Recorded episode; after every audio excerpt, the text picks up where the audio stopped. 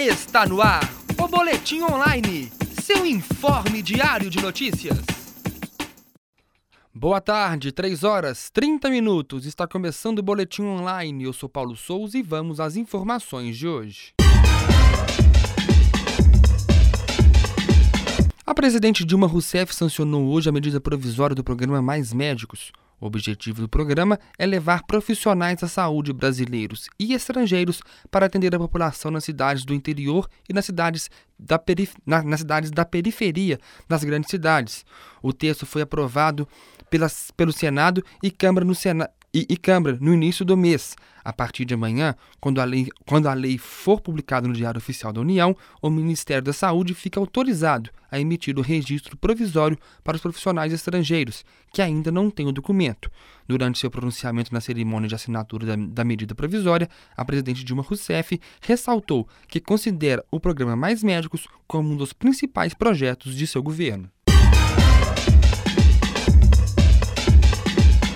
Na próxima sexta-feira acontece mais uma edição do projeto Sexta de Música Erudita. Desta vez, quem vai se apresentar no Teatro João Paulo II, prédio 30 da Universidade no campus Coração Eucarístico, a partir das seis da tarde, é a Banda Sinfônica da Escola Superior de Música da Universidade do Estado de Minas Gerais, a UENG. De acordo com o portal PUC Minas, o projeto teve início no ano de 2010 e é uma promoção da Secretaria de Cultura e Assuntos Comunitários da PUC Minas, em parceria com a ESMO da, e, da, e da Fundação de Educação Artística. A entrada no evento é gratuita. Parar o carro nas ruas em Belo Horizonte é praticamente impossível. Para tentar melhorar a situação, a empresa de transporte de trânsito de Belo Horizonte, a BH Trans, aumentou o número de vagas dos estacionamentos rotativos da capital, que hoje chega a 20 mil vagas. Ainda de acordo com a BH Trans, estão sendo realizados estudos para ampliar o rotativo na Savassi, região centro-sul da capital, e no bairro Gutierrez, na região oeste. Ontem aconteceu em um hotel no Rio de Janeiro o leilão do Campo de Libra, maior reservatório de petróleo do pré-sal. Situado a 170 quilômetros da costa, na Bacia de Santos, a expectativa é que sejam produzidos um milhão e meio de barris diários.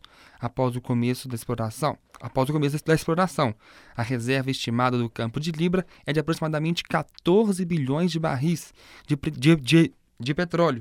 Este é o primeiro leilão a ser feito por meio de partilha Dez empresas se inscreveram para a exploração do campo, mas na hora da abertura de envelopes, apenas um consórcio foi montado, contrariando a expectativa do governo, o resultado do campo de Libra ficou composto pelas empresas Petrobras, que já tinha assegurado 30% dos direitos exploratórios e com o consórcio garantiu mais 10%, ficando com um montante de 40%. A multinacional Shell e a francesa Total ficando com 20% cada, e as chinesas CNPC e CNOOC com 10% cada.